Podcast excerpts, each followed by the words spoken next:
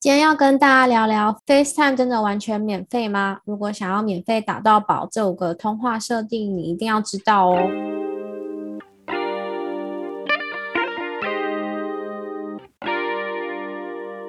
嗨，欢迎来到果仁的频道。你想利用琐碎的时间来了解 Apple 的产品吗？想知道更多有趣的科技新知吗？赶快按下节目的订阅键，你就不会错过最新的科技讯息喽。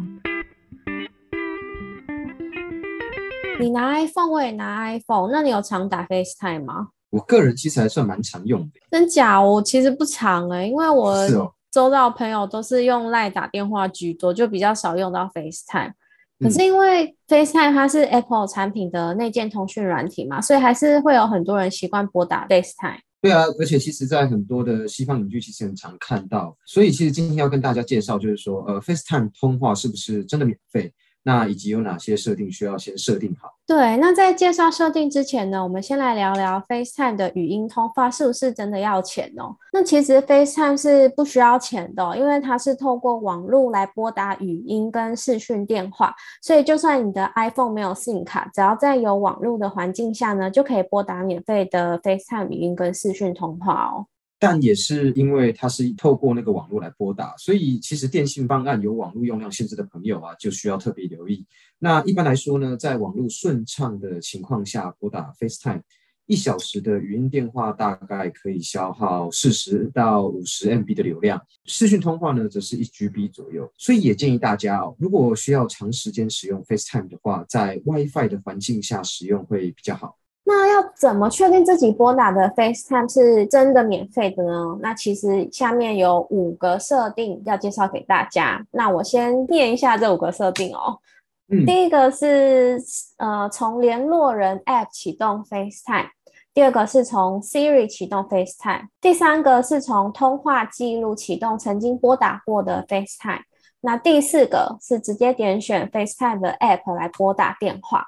第五个是透过 FaceTime 的连接，跟不是 iOS 系统的使用者来通话。第一个设定呢，其实是透过联络人 App 来启动 FaceTime。那第一个设定呢，简单来说啦，就是透过联络人 App 来启动 FaceTime。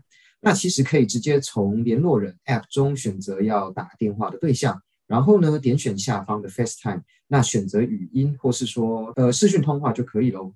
那第二个设定呢，是透过 Siri 来启动 FaceTime。那大家可以直接跟 Siri 说：“Hey Siri，拨打 FaceTime 电话给谁谁谁。”那就可以让 Siri 替您拨打免费的 FaceTime 电话啦。好，那再来来到第三个设定呢，就是直接透过通话记录来启动 FaceTime 哦。如果你跟对方最近已经有用 FaceTime 聊天过了，没问题，那你可以直接到通话记录里面找到你们曾经的 FaceTime 通话记录，你只要点对，点到你们 FaceTime 的通话记录，就可以再次用通话记录。哦，就可以再次用 FaceTime 来通话，所以这个绝对是免费的。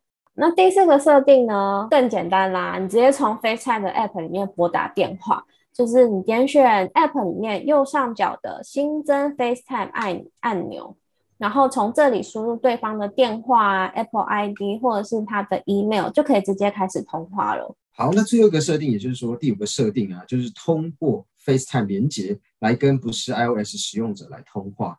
那在像之前啊，就是说，如果你要使用 FaceTime 来拨打免费电话的话，都仅仅限于 iOS 的使用者。